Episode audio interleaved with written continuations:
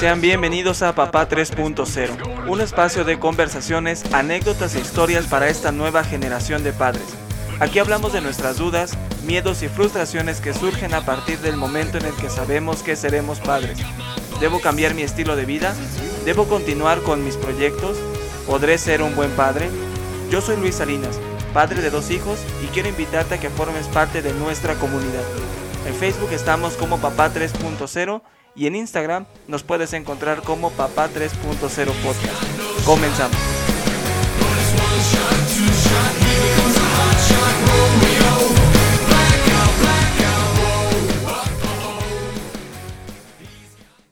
En este episodio seguimos conversando con Raúl, quien ha tomado la decisión de convertirse en papá soltero. Si no escuchaste el episodio anterior, te invito a que le des play. En este episodio platicaremos acerca de cómo ha sido su vida una vez que ha tenido la custodia de su hijo. Comenzamos. Seguimos platicando con Raúl, que como en el capítulo anterior nos contaba cuál ha sido su historia una vez que tomó la decisión de convertirse en un papá soltero. Te invitamos a que escuches la primera parte de esta gran historia que ya está en nuestro canal. Entonces, ¿hoy qué edad tiene tu hijo? Hoy tiene 15 años.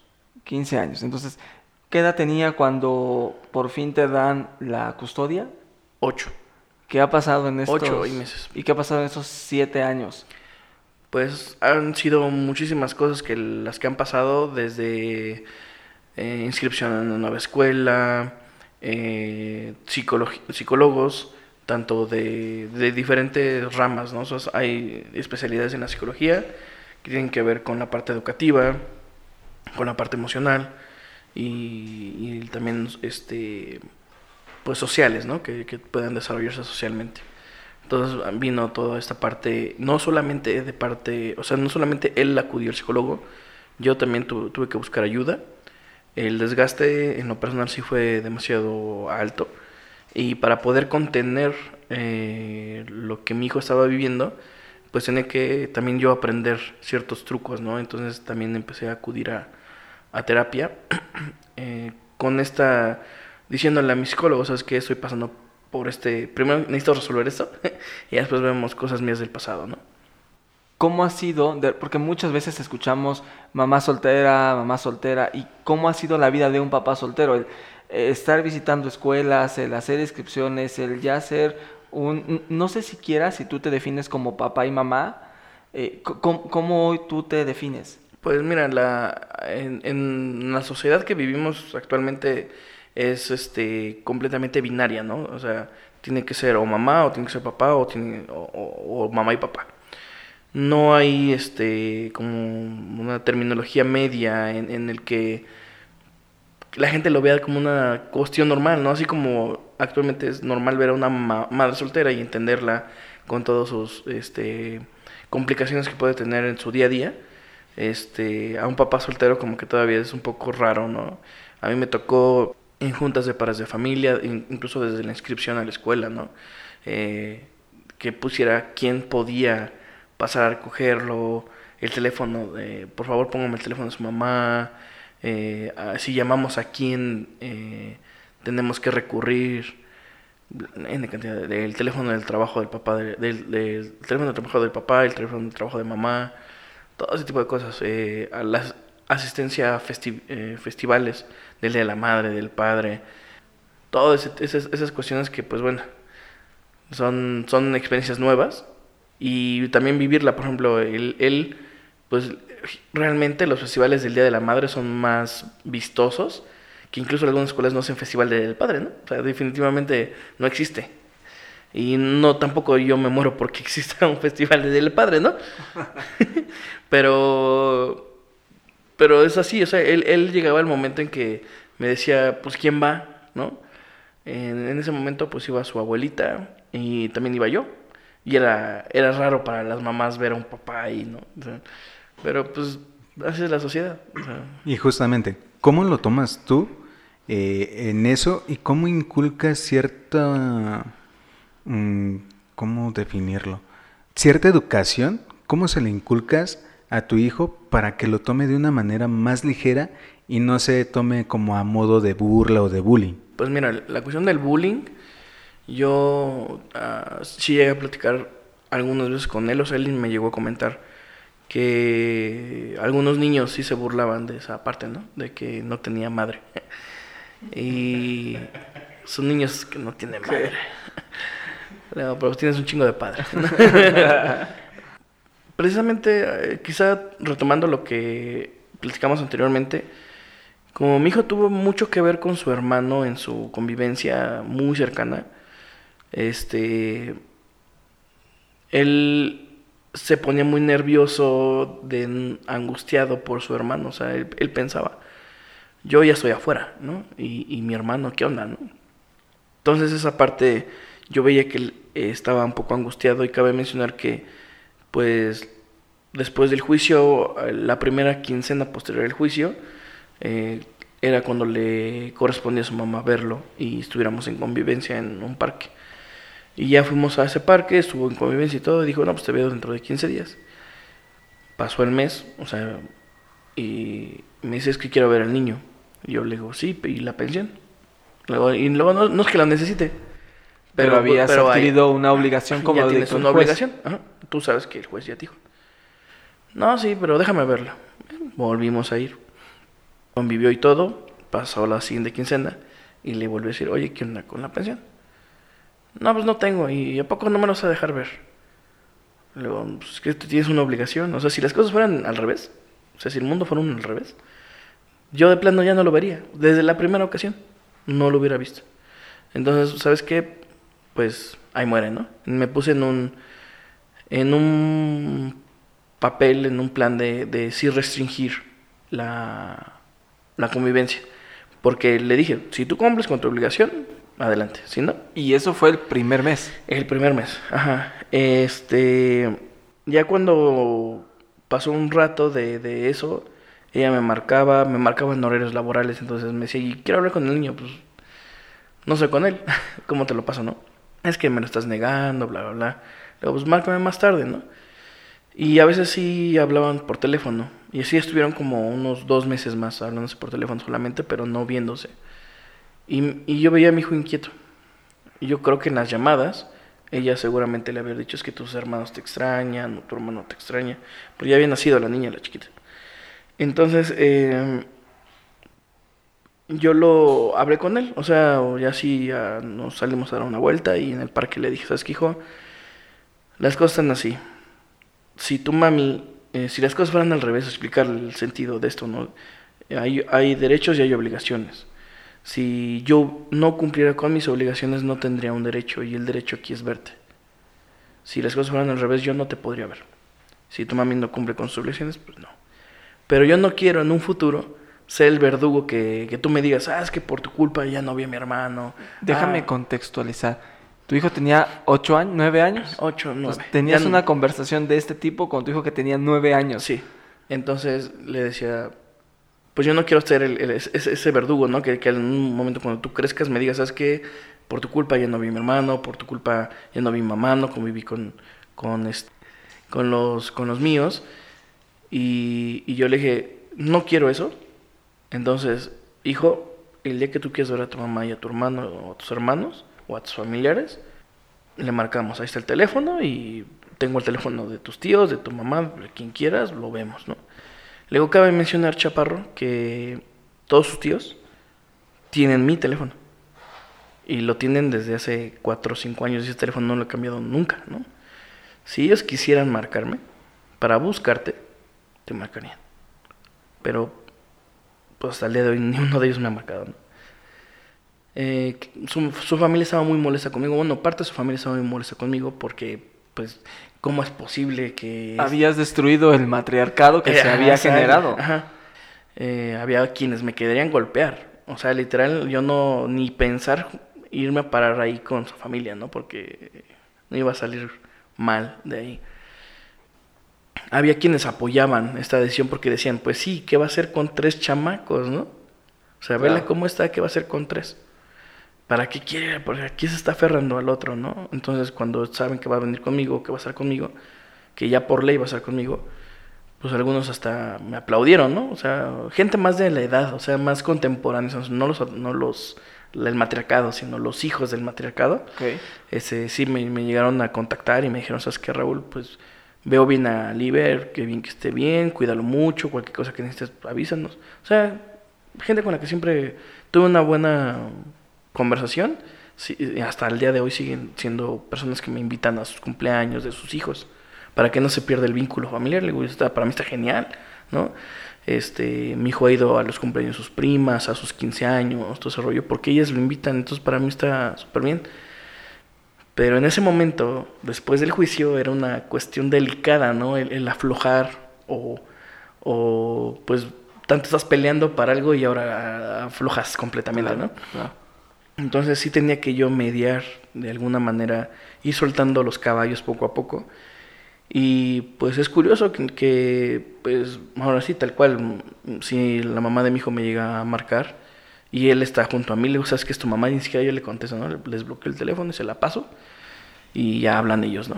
Este, y, él es el que decide, ah, es que tengo flojera, mamá, nos vemos dentro de dos semanas, ¿no? O sea, ya él, él es el que dice, pues no quiero, ¿no? No, mm, no quiero esto.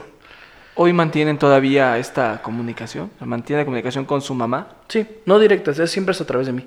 Ok. Eh, yo pienso de- dejar de estar de teléfono, prestando el teléfono, hasta los 18 años. Ok. Eh, sin embargo, él tiene la libertad de, si ahorita él viene y me dice, ¿sabes qué, papá, quiero con mamá? Pues adelante, ¿no? Ahí está. O sea, no tengo ningún problema. Y nunca ha sido. Eh, incluso ha habido ocasiones en las que, pues para mí es pesado un sábado en la mañana levantarme e ir, pero si él tiene ganas, pues, pues aunque yo no tenga ganas, pues voy, ¿no? Y pues ahí están, conviven, platican y ya. Ahora, una pregunta. ¿Y cómo es tu relación ahorita con la mamá de, de- de tu hijo? Em, Me, me al, principio se cuenta como que los primeros seis meses, seis, siete meses, era un tanto escabrosa precisamente porque ella sentía ese rencor hacia mí de, de haberle quitado al niño, una, Sí, y la dos, cobrarle para verlo, ¿no? En su pensamiento era esa parte, Sí. ¿no? Y ya cuando le dije, pues no es por mí, o sea, la verdad del día que, si él no quiere verte, porque se lo dije, Liber tiene la decisión de decir si quiere o no quiere verte. El día que él no quiere, él no quiere, no es por mí. Él no quiere. Entonces, si ya sabes esto, pues dale, ¿no? Es a la fecha hasta el día de hoy que no me ha dado ni un peso de esa pensión. ¿no? Ocho años después no me ha dado una pensión. Y no está, está bien, ¿no? O sea, pero O sea, nunca, nunca hubo el- el- la pensión. O sea, ¿te la Nunca. dio? ¿no? Nunca, te la dio. nunca, nunca, no, ni un peso. Que en este, déjame extrapolarlo a, como dices, si las cosas fueran al revés, Ya están en la cárcel. O sea, si yo fuera quien en no- la cárcel. Sí, porque es un tema penal, o sea, estás descuidando a tu hijo, es tu responsabilidad y, y penalmente te vas a la cárcel. ¿Y por qué no pasa con la mujer? O sea, tú tendrías que... Tendría que ir con el juez y decirle, ¿sabes qué? A partir de tal, de tal fecha, tal fecha, su mamá no me ha dado nada, ¿no? Sí, como que poner ahí la, la denuncia o levantar la mano para decir, ¿sabes qué? De... Ha, ha incumplido. Exacto. Y ya ahí ya procede la... la ¿Qué es? ¿El ¿La juez? Sí, es el juez, la autoridad viene la policía tal cual, se la agarra como un delincuente y se la lleva direct- directito, o sea, ni siquiera pasa a MP, se va directo a, a cárcel. Ok. que Porque ya está, ya está advertida por el juez, o sea, el juez ya le dictó una orden. Ok. No la cata, es cárcel directa, porque ya eh, hubo un juicio previo. Digo, me, me queda claro que no es el objetivo acá que tú eh, te vuelvas Ah, no. el verdugo de, de, de tu ex esposa o la mamá de tu hijo, pero quería contextualizar qué pasaba porque pues muchas veces escuchamos estas historias de que el papá no pasa la pensión y lo, lo buscan y me dices, pues lo meten a la cárcel y con una mujer pues tendría que pasar lo mismo, pero hoy no es tu posición el, el ser el verdugo, ¿no? Sí, incluso en la, eh, retomando un poco lo anterior, cuando estaba haciendo yo la parte penal, la MP me, me lo dijo, la que me estaba atendiendo en- ahí en el búnker, me dijo, ¿está consciente de lo que va a hacer, señor? Va a meter a la cárcel a esa señora. Y esa señora tiene otro niño, pero le pegó al mío, lo maltrataba, no le daba de comer. Yo cumplía. ¿Y qué le puede esperar a los, a, a Ah, y los niños, que ¿no? Claro. Y ella me decía, pero piensa en sus hijos. Pues, por eso estoy pensando en sus hijos, ¿no? Tan estoy pensando. Tan estoy pensando que, les, puedo- les que- quiero alejar del peligro, que, ¿no? que puedo alejar, pues lo tengo que hacer, ¿no? Y ahora, en- Comentabas hace ratito de, de este Liber que tenía esa ansiedad hacia sus hermanos. Hoy en día sigue teniendo esa ansiedad y otra. ¿Cómo, cómo puedes diferenciar como esa o, marcar esa línea de, güey, yo te puedo ayudar a ti y veré la manera o el modo, porque quiero pensar que en su momento a lo mejor y lo te llegó a, pasar en la cabeza, de podría ayudarlos, pero pues date cuenta que no es ni mi obligación, ah, tu mamá se no, metió... No, no, no, La, la idea era yo el mío, ¿no? O sea, yo ver por mi hijo. Y a los otros niños, pues igual sus tías o algún familiar cercano. Y siendo muy honestos, pues hasta el DIF. O sea, no es mala onda, pero si no tienen ni para comer. O sea, o sea ¿qué, qué, qué le estás ofreciendo? ¿Qué les podría ofrecer ella? Si no fue, si ni siquiera a veces, hay ese trato dulce que se le tiene que dar a un niño, ¿no? Si no hay ni ese trato dulce y menos comida, mejor que se vayan al DIF, ¿no? y ahora, ¿y la ansiedad del Iber? ¿Cómo va? ¿Cómo está? Eh, pues precisamente eso fue de las cosas que se tuvieron que ver en el psicólogo. Eh, lo, hasta donde yo sé, porque pues son cuestiones muy internas, la, psicóloga tuvo que puedes ponerlo en su rol, o sea, decirles, mira, es que tú eres un niño, o sea, tu realidad es eres un niño de tal edad que va a la primaria, voltea a ver a tus compañeros, identifícate con ellos, ve, cuál, ve, cuáles son sus alcances. Eh, que, se, que se identifique en su contexto, y, lo que le toca. Ajá. Entonces, sí, eh, quienes son responsables de, de, ustedes son sus papás. Entonces, eh, los papás tienen su rol de como papá, tienen que proveerles comida, alimento, bueno, este, vestimenta, techo, bla, bla, bla, que vayan a jugar con ellos, esparcimiento, bla, bla, bla. Eso le corresponde a tu papá y a tu mamá. Tú solamente tienes que hacerte responsable de tu escuela, de jugar, de esto, o sea, ponerlo en ese contexto para que él poco a poco se fuera dando cuenta de que esa ansiedad o esa preocupación de su, hacia su hermano de, híjole, yo ya estoy bien, pero mi hermano, ¿qué onda? disminuyera poco a poco, ¿no? Sí, porque claro, él ya se sentía en un rol de proteger a, a, un ser amado, de, de, que veía que lo que él estaba pasando y no quería que lo viviera su hermano, ¿no? exacto. O sus hermanos. Eso era lo que... No, incluso es muy chistoso porque por llamadas conoció, digámoslo, así a su hermana. O sea, esa, si su hermano fue cercano a él porque sí le tocó ver su nacimiento y estar ahí, ya la parte de la niña pues no le tocó porque ya estaba conmigo. Entonces la idea de su mamá era meterle como taladro, pues es que es tu hermana y, también tiene, ella es igual que tú, o sea, sí. Pero si te, si te nos ponemos a, pensar en un contexto, es una niña que nació en eh, muy lejana a él, ¿no? O sea, eh, muy lejana a él en tiempo, muy lejana a él en espacio, muy lejana a él en, en mundos, ¿no? De, de, de cómo él vive la vida actualmente y cómo pues, ellos están viviendo su vida. Rulo, ¿cómo ha sido el ejercer esta paternidad? Déjame, déjame contextualizar un poquito. Eh, yo tengo dos hijos y, vivo con mi esposa y es, complicado los roles, como dices, ¿no? De repente hay reuniones en la escuela con mi hija y entre los dos nos ponemos de acuerdo, las labores del, del hogar, este, el ir a trabajar y todo lo que conlleva, este, pues es complicado y entre dos, pues apenas salimos.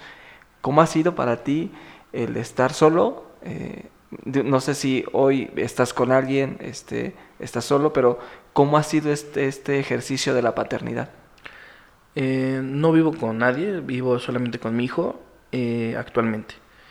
En esos años, en los primeros años, estuve viviendo con mi mamá, porque él era demasiado pequeño como para dejarlo que fuera autosuficiente de, sabes que te vas a la escuela solo, regresas solo, hace de comer, bla, bla, bla. O sea, había cosas que él sí hizo muy consciente y muy adelantado quizá a, su niñez, que fue, pues, ah, ya sé, ya sé cómo me hago un huevo, ya sé cómo, este, la primaria quedaba realmente a una calle de la casa. Entonces sí, él ya eh, haz de cuenta, el cuarto año que fue que cursó en esa primaria, en la, en la, primaria donde yo no escribí, quinto año ya iba solo a la primaria. Eh, quería ir a, la, una biblioteca a la Vasconcelos, el solo, que quedaba como a cinco calles. Entonces ya como que él empezó a, a abrirse espacios, yo también tenía que hablar mucho con mi mamá para decirle, dale chance, dale chance porque va a haber algún momento el que, en el que él y yo no vamos a estar aquí. Y no voy a poder cuidarlo como lo cuidas tú. O sea, no, no va a ser ese, escudo protector. ¿Estaba sobreprotegido? No, no estaba sobreprotegido. Sino tenía la protección necesaria, pero para la situación en la que yo soy consciente en la que estoy, un futuro iba a ser caótico si seguíamos sobre ese, esa normalidad que, que actualmente hay, ¿no? Como en una eh, familia de papá, mamá e hijos. en una familia tradicional. En una familia tradicional, Liber y yo salimos de esa familia tradicional. Y, la idea era pues no vivir todo el tiempo con mamá. Entonces, en un futuro, si yo seguía en ese, en ese contexto de que mamá me lo cuidara y me lo llevara y me lo trajera, pues ya cuando yo decidiera irme de ahí, Liber no iba a saber hacer nada. Exacto, yo creo que ahí no era sobre protección, sino nada más pensaría en la protección necesaria que tienes hacia un niño de 9 años, 10 años, ¿no? Que a lo mejor y no era tan fácil a una abuelita, porque estamos hablando del tema de, la abuelita, dejar a su único nieto en ese momento, que fuera solo a, la escuela o a la primaria. Y ir a la papelería y ese tipo de cosas, ¿no? Porque a veces mi mamá, mamá tiene diabetes, entonces tiene días buenos, tiene días malos y Liber, si es que tengo que hacer tarea y tengo que ir por una monografía y mi abuelita está dormida, ¿no? Entonces, ¿qué hago, no? Y pues yo era, pues hijo, lánzate, ¿no? Pues todos siempre hemos platicado por teléfono, por WhatsApp, y me manda audios o me, me escribe y, le, y pues, toma decisiones, ¿no? Pues ve, ¿no? Ten cuidado, vuelta para tus lados, este, revisa tu cambio, y es confiar en él, o sea, es darle responsabilidad, pero también confiar mucho en él. Tocaste un, un tema como importante o que quiero enfatizar. Porque ahorita ya estamos, pienso yo que ya es como la parte buena de todo lo malo que han vivido, ¿no? Porque ahorita a lo mejor ya está en fiestas, qué tanto tú confías en él, qué tanta libertad le das, cómo él te corresponde como hijo, ¿no? Porque a final de cuentas yo creo que estás haciendo un trabajo bien a, tu manera de ser, a, a cómo eres, eres una persona franca con él que siempre ha buscado eso, ¿no? Ser honesto y ser muy transparente y que él lo ha cachado perfectamente en ese chip de, pues hay que ser solidario con, con mi papá y si con él estoy bien, pues cómo le puedo fallar, ¿no? ¿Cómo es, cómo es Liber? ¿Cómo es este, es pachanguero, es alegre? ¿Cómo lo ves? ¿Cómo lo vives? Pues mira, mi hijo es, eh, sí lo invitan a fiestas y ese tipo de cosas, pero no son muy constantes. Eh, he hablado mucho, platico mucho con él, así, de verdad, es, tenemos una, una comunicación, presumo de tenerla una comunicación muy grande, este, muy amplia, sin tabú, sin nada, así como va, ¿no? Siempre le he manejado la, que diga la verdad o que sea honesto, pese lo que pese, ¿no? Eh, aunque duela, aunque arda, aunque eh, se convierta en un problema al inicio, pero si me dice una mentira con un problema al inicio, esa mentira se va a volver un monstruo, ¿no? O sea, va a ser una bola de nieve que en ningún momento vamos a poder parar, o va a ser muy difícil parar, o va a haber secuelas de, de, de, esa mentira. Eh, y eso es, algo que, que, que pues, híjole, el, el, el, también decirle, el ser tan transparente a veces también tiene sus, sus altibajos, ¿no? Porque también ya te, te conoce también que no le puedes decir, ah, me fue bien el trabajo cuando tuviste un mal día de chama, ¿no? O cuando te sientes enfermo o, cansado o adolorido y no le puedes decir, ah, no estoy bien fingiendo que las cosas están bien, ¿no? O, en mi caso que he intentado también tener otras parejas o conocer gente y que a veces también ah, pues surgen tristezas o surgen ese tipo de cosas y, y, pues no poner esa cara o hacer como que no pasa nada frente a él, ¿no? Eh, pues él ya se da cuenta y me dice, ¿estás bien? No, pues fíjate que ah, tengo algunas bronquillas, pero pues nada más déjame, me, me subo un poquito y ahorita ya estoy chido, ¿no? Ya, vámonos.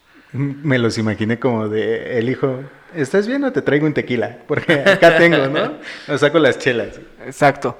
Eh, justo me, me, me robaste una, una de las preguntas aquí hablamos la neta, o sea, este, este espacio está hecho para que podamos tener esta comunicación con eh, hombres que son iguales a nosotros y que también están frustrados, se enojan y a veces pues queremos tirar la toalla porque decimos, puta, esto a veces me sobrepasa, pero pues siempre hay un mañana y de repente decimos, va a lo que sigue.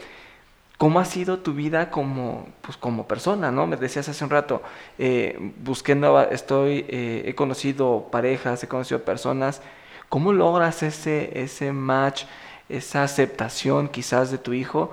Porque puede ser complicado, creería que es complicado en algún punto, ¿no? Sí, al, cuando era más niño, digamos que a los 10 años, sí, el que yo presentar, presentarle a alguien, incluso psicológicamente la psicóloga me dijo que era un tanto mm, no peligroso, pero que no era lo adecuado, ¿no? Que me diera mi tiempo, que le diera su tiempo, eh, que me, me, guardara mis, mis citas de, de, la puerta para afuera y que la casa la dejara este, inmaculada, ¿no?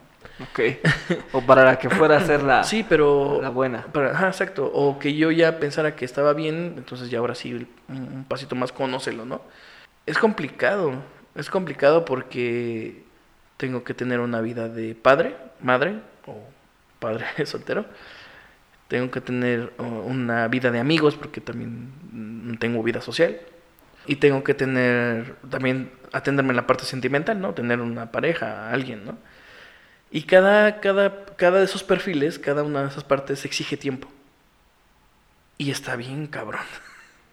Está, está, y llega a frustrar porque no, no quedas bien con nadie. O sea, con la que siempre procuro quedar, con el que siempre procuro quedar bien es con mi hijo, ¿no? O sea, por encima de todo, es él. Pero eh, te vas alejando a veces mucho de ti, de tus amigos, de, o quedas bien con tus amigos y quedas mal con la novia, o quedas bien en el trabajo, pero estás eh, ah, te está absorbiendo mucho de la convivencia de tu hijo. Y es una onda de intentar balancear las cosas que está cabrón. Yo creo que el, quien vive una situación como la mía es, precisamente el, punto complejo. El e, poder tener el equilibrio para darle a cada aspecto de tu vida el tiempo y la calidad correcta. Las personas que llegan hacia ti también tienes que escogerlas o ellas te escogen, es algo que todavía no lo descifro muy bien porque tienen que comprender que eres eso, ¿no? Eres un papá soltero que tiene una responsabilidad mayor que el simple hecho de irte a o emborracharte y, o eso vámonos a Acapulco esta noche, ¿no? Espérate, ¿no? Y mi hijo, o sea, yo no puedo hacer ese tipo de cosas. ¿Cómo, cómo tú, Raúl, marcas un límite con tu hijo? ¿Cómo marcas esos límites, no? De, ¿Qué tanto le puedes no sé si confiar, sino este, expandirte a él y decirle, güey, ¿tú quieres una cerveza? Ah, estoy pensando, estoy hablando al aire, ¿no? ¿Quieres una cerveza? ¿O quieres probarla? ¿O qué es lo que a ti te gusta? Y que te, tengas esa aceptación o esa, ese chip de, de poder discernir, que uno también es curioso, ¿no? Que también pasó por ahí. ¿Y cómo marcas esas, pues entre esa confianza y esos límites? Porque ahora vemos a muchos jóvenes que ven la libertad como un libertinaje y está bien cabrón eso también. Sí, en, en, el caso de Libera, me siento muy afortunado de tener el hijo que tengo. Porque, y la relación más que nada, o sea, lo que se ha formado con la relación que hemos tenido desde siempre, de esa parte de la confianza y la honestidad y, y la transparencia al momento de comunicarnos lo que nos está pasando, ¿no? Y el que nos está pasando son curiosidades también, ¿no? ¿Sabes qué? Papá, mm, tengo una novia, o quiero tener una novia, o quiero invitar a alguien al cine. Pues ok, ¿no? Mira, pues el cine ahí está, ahí está, no hay bronca, pero acuérdate que hay esto, aquello, y hablarlo con todas las palabras, ¿no?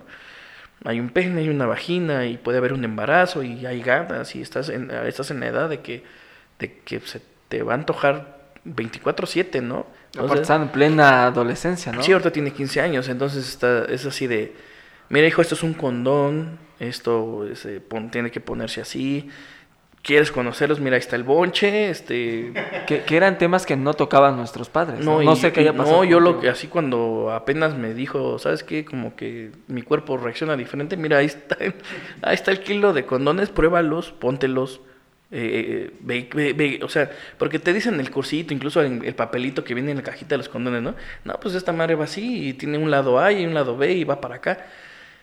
Y tiene lubricante y es un pinche lubricante, ¿no? O sea, pues, si nunca lo has sentido, pues, más que lo has visto en el sobrecito, pues eso no te enseña nada, ¿no? Entonces, me, pues, sácalo, tócalo, estíralo. ve, ve, ve. Ahí tú sabrás qué medida necesitas. Exacto, ¿no? O sea, es que, y, es que todo esto tiene que ver, o sea, nosotros eh, sí tuvimos una apertura, ¿no? Ya nuestra generación, ya por lo menos también depende de la geografía, pero por lo menos los que estamos en la ciudad, zona conurbada, tenemos ya mucha información. O sea, realmente las pastillas anticonceptivas, los, condones, todo, todo eso llegaba a las escuelas y te abrían la plática y te explicaban. Si ya la cagabas desde ese entonces, pues ya, tu pedo, ¿no? Ahora está más cabrón, o todo está más cabrón cagarla, pero aún así existen esas barreras de ir a la farmacia y comprar condones si eres menor de edad. ¿Por qué? ¿No? Eh, si ya incluso ya hay N cantidad de sabores, colores y olores y todo ese show, este, ¿por qué, ¿por qué no a los más activos? Porque seamos realistas, entre los 15 a los 25 es una actividad sexual así, cabrón, ¿no? Contigo mismo y con, con, lo, que con lo que se deje, ¿no? Entonces, si, estás en ese punto, ¿por qué no, por qué no romper ese tabú de, pues es que quiero saber, saber qué siente poner hacer un masturbarme con lubricante. ¿Por qué no? ¿No? O sea, todas esas cosas uh, yo las he hablado así, tal cual como lo estoy hablando ahorita con, con él y, y, él pues sí ya sabe bien qué onda. Entonces, mm, eso me da confianza a mí. O sea, el, el, el, el, lugar de que sea un peso, en ese punto fue, oh, ya. ¿No? Rulo, ahorita que hablas en este sentido de temas eh, de sexualidad, creo que hablábamos en un episodio anterior, la empatía que puedes tener porque tu hijo es un varón es, es mucho, creo que es mucho más fácil. ¿Cómo crees que hubiera sido si hubiera sido una mujer? Híjole, es una pregunta muy complicada, Luis, porque eh, sin, sin duda no me lo puedo imaginar, pero le hubiera encontrado la forma, porque no tengo otra, o sea, en, la situación, en la forma en cómo estoy viviendo mi vida como padre soltero, no, no tendría de otra más que enfrentarla a, hija, mira, si tu novio no sabe, estas madres son así, toma un kilo, velos, juegas con ellos, tíralo, o sea, lo mismo, pero quizá diciéndoles... Y, te tienes que informar, ahora toallas sanitarias, si son de aquí... Y son de caja, y sí, y el tampón, y la toalla, la diferencia, cuál te siente más cómoda, lo que tú quieras, ¿no? y pero cuídate, cuídate porque lo más importante eres tú. Sea niño o niña, lo más importante son ellos, ¿no?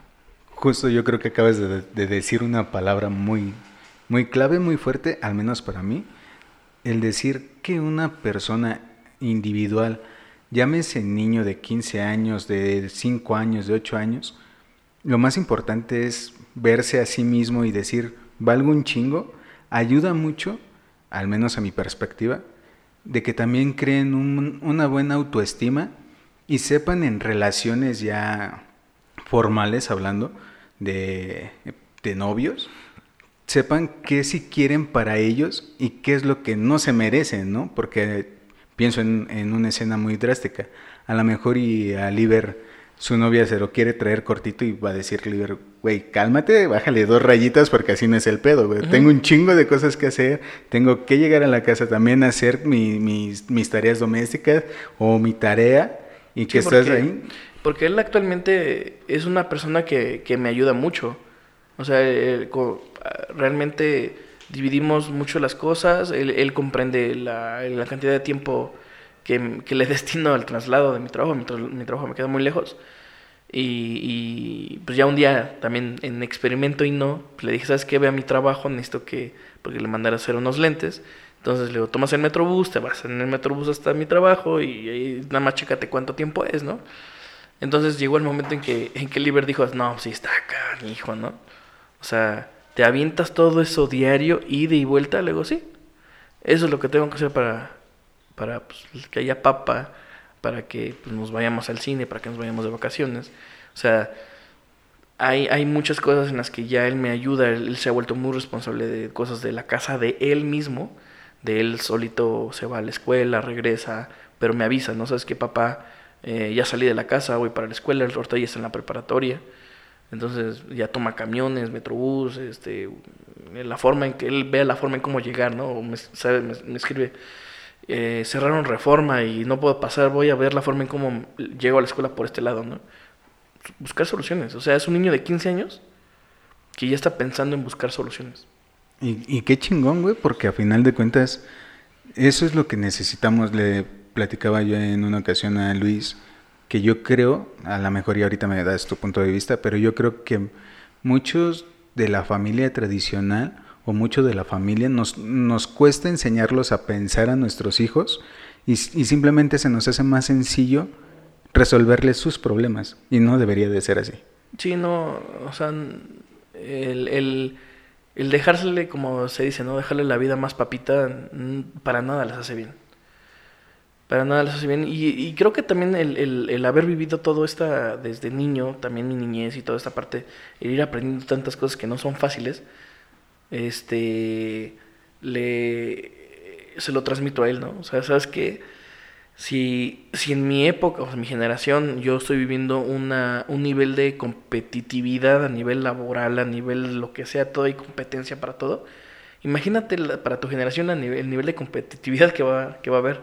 Si no estás más despierto que el, que el resto de, de los tuyos, de tus compañeros del salón, te van a comer, ¿no? No, no va a faltar el, el que la vivió más difícil y que se ingenió mil cosas para poderlo hacer.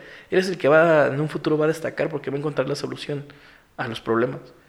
Tú también tienes que buscar soluciones, tú también tienes que enfrentarte a, a, a- a, pues, decidir pues, si no es este camino, tengo que encontrar este camino. Si no soluciono la cuestión de la papelería en esa papelería, pues tengo que irme a dos, tres colonias a buscar el material que me, que me pidieron, ¿no? O sea, es, es encontrarle. Rulo, dicen que las historias se cuentan mejor viendo hacia atrás. ¿Te imaginaste en este punto? No. Cuando empezó todo esto. No, no, no, no. Me, yo eh, fui una persona que a los 18 años salí de su casa. Decidí ya independizarme a los 18 años. Y en ese punto, si nos regresamos es simplemente ese entonces, no más atrás, a los 18. Ahorita tengo 36 años. Si nos regresamos a ese punto, ni no, no me hubiera imaginado para nada eh, estar viviendo lo que estoy viviendo ahorita en, todos los aspectos, laboral, emocional, eh, responsabilidades, la paternidad, la adolescencia de mi hijo. eh, mm, sí, no sean para nada, ¿no? Nada. ¿Qué diría el Rulo de, de los 18 años si viera este Rulo de 36? Está canijo porque eh, los hubieras eh, son poéticos, ¿no? Porque siempre en un hubiera buscamos la parte más blandita, lo más fácil. En, en mi hubiera, en el aspecto de, saber que en ese entonces iba a tener un, un hijo como el que tengo y la pues la fortuna de que él me acompañe este en mi día a día no lo cambiaré por nada, güey. El, el, el- hubo momentos en mi vida o momentos en el transcurso que que sí decía hubiera tomado otra decisión, ¿no? Porque hubiera sido más fácil. Pero al día de hoy que, que, él pues, ya tiene 15 años y que la relación es demasiado abierta que tengo con él, somos somos padre e hijo y hay sus límites de, edu- de educación, él no me falta respeto ni nada de eso, pero somos amigos.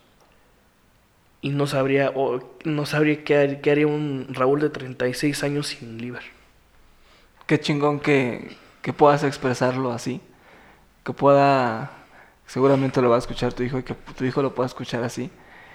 Y que todos los que te escuchan y que estaban pasando por algo similar eh, puedan sentir eh, y, y ver en retrospectiva que todo vale la pena. Ha valido la pena. A sangre, a lágrimas, pero ha valido la pena todo. Qué chingón. Rulo, vamos a hacerte unas preguntas. Tú nos dices eh, o una frase o algo que quieras eh, ondar. Redes sociales. El futuro del marketing Ok. ¿Con tu hijo? va a ser un chingón. Ok. Alcohol. Sabroso. ¿Y con tu hijo? Mm, educación. Ok. Reggaetón. Mierda. Religión. Franquicias. Franquicias de Dios. Franquicias de Dios. Ok. Paternidad. Una chamba infin- este de por vida. ¿Qué consejo le darías a alguien que hoy está quizás en un juicio o que está pensando en siquiera ve esta situación con su esposa, con su ex esposa, su pareja y quiere tomar acción o que está metido y que no sabe cómo entrarle y que seguramente se encuentra con estos retos que tú tuviste? ¿Qué le dirías? Mira, ya me acordé de la palabra que complicaba mucho los juicios, que se llama alienación. ¿Ok? Eh, los jueces tenían que estar seguros de que no había alienación parental para que ellos se supone, en el supone que hacen súper bien su chamba los jueces, eh, puedan tomar un, una- una- un dictamen, ¿no? Este, yo creo que es, no sé cómo estén ahorita, eh, ya quitando la alineación, no sé si sea más fácil o no, pero definitivamente el sistema al, al día de hoy está hecho para las mujeres. Si tu amigo te piensas aventar el tiro de, de pues llevar a cabo un juicio para, para tener la custodia de tus hijos, te recomiendo antes de que hagas cualquier cosa, infórmate con un abogado, platica, di la situación tal cual, si es una situación de violencia, si es una cuestión de abuso, de, algo, de cualquier forma, eh, porque esas podrían ser las, las cartas clave para iniciar el, el- juicio. Si solamente te presentas a denunciar sin, eh, casi casi, eh, quiero a mis hijos, cuidarlos porque los- la mamá de ellos me cae mal, olvídate, estás, estás perdido, o sea, ya desde ahí ya perdiste, ¿no? Y lo único que vas a hacer es perder más tiempo, vas a perder dinero y incluso puede ser perjudicial para ti, ¿no? Si, si tú ya eh, estás llegando a un acuerdo en, en el cual eh, económicamente vas a llegar a, a un punto, si haces mal las cosas te puede ir peor, o sea, esa es la realidad del México de hoy, de la parte legal honestamente. Entonces, antes de que muevas un, pie o algo, o quieras echar la- a correr la locomotora, mejor habla con un abogado y ármate de paciencia, mucha paciencia, porque es largo. Rulo, muchísimas gracias por estar aquí. Muchas gracias por, por compartir tu historia, que pues está llena de, pues, de altibajos, eh, pero que al final, como dices, cada minuto y cada momento pues ha valido la pena. Muchas gracias por estar aquí. Vale, cuando gusten. Pues seguro que sí. Muchísimas gracias. Conciencia, se nos está acabando el tiempo. Sí, digo, a, a ver, Rulo, dinos cómo te podemos contactar para tu trabajo o para cosas, o, o a lo mejor y tienen más preguntas y te pueden llegar, o que les des ciertos consejos. Dinos tus redes. Pues en Instagram estoy como Sotrulo, es em, Z-O-O-T-R-U-L-O. En Facebook soy como Raúl Villalba, pero no sé si me encuentran porque lo, lo tengo muy familiar. Este, y por correo también es sorrulo.gmail.com. Eh, cualquier duda de marketing, de, de análisis digital, de estrategias eh, digitales para, para alguna eh, marca que tengan o algo, algún este, negocio que quieran emprender directamente en, en línea, con gusto este, los podemos asesorar y, y emprender su, su negocio. Mira, no tenía tanto el gusto de conocerte. Qué chingón que nos hayas regalado parte de tu vida estas dos horas y, y desnudarte. Yo creo que tan tanto así es, es enriquecedor para no solo para ti, sino también para todos nuestros este, oyentes y, y nosotros. Digo, qué chingón. Te aplaudo todo lo que has hecho, todo lo que has vivido. La- las demás personas no lo ven, pero se, se le enroje- enrojecieron los ojos a- al Rulo y qué chingón, porque eso habla de que cada tiempo ha valido la pena hoy en día, ¿no? Y qué chingón. Muchas Sí. felicidades, Rulo. Sí, el- lo que les podría decir es que ya para cerrar este a, todos, yo creo que el mensaje es busca el bienestar para, para ti, para los tuyos, o independientemente estés con tu mujer o sin tu mujer, eh, seas eh, padre soltero o simplemente te vas a separar, no pienses en ti, piensa en ellos, en primer lugar. Y ya este, como consecuencia tú vas a estar bien porque te vas a evitar muchos problemas. Perfectísimo. Muchas gracias, Rulo. Amigos, recuérdanos las redes. Estamos en Facebook e Instagram como Papá 3.0 Podcast. Y eh, ya estamos con el nuevo podcast, ya lo pueden escuchar. En el momento en el que ustedes escuchen este episodio, ya va a estar arriba nuestro eh, primero, segundo, quizás, si le echamos ganitas, el segundo, el segundo episodio de eh, Divergentes Podcast. Un espacio en donde vamos a estar hablando con emprendedores, con gente muy talentosa, gente que ha eh, pensado en cambiar y crear su propia historia. Entonces ya tenemos algunas entrevistas, ya las estuvimos haciendo, ya estamos en el proceso de edición, seguramente ya lo van a poder encontrar. Entonces nos encuentran en el otro espacio como en Facebook e Instagram como Divergentes Podcast. Perfectísimo. Muchas gracias. Muy bien, Eh, pues espero hayan disfrutado este episodio. Eh, la verdad es que una gran historia. Eh, los esperamos la próxima semana con un nuevo episodio. Nos vemos pronto y bye bye. Romeo, one shot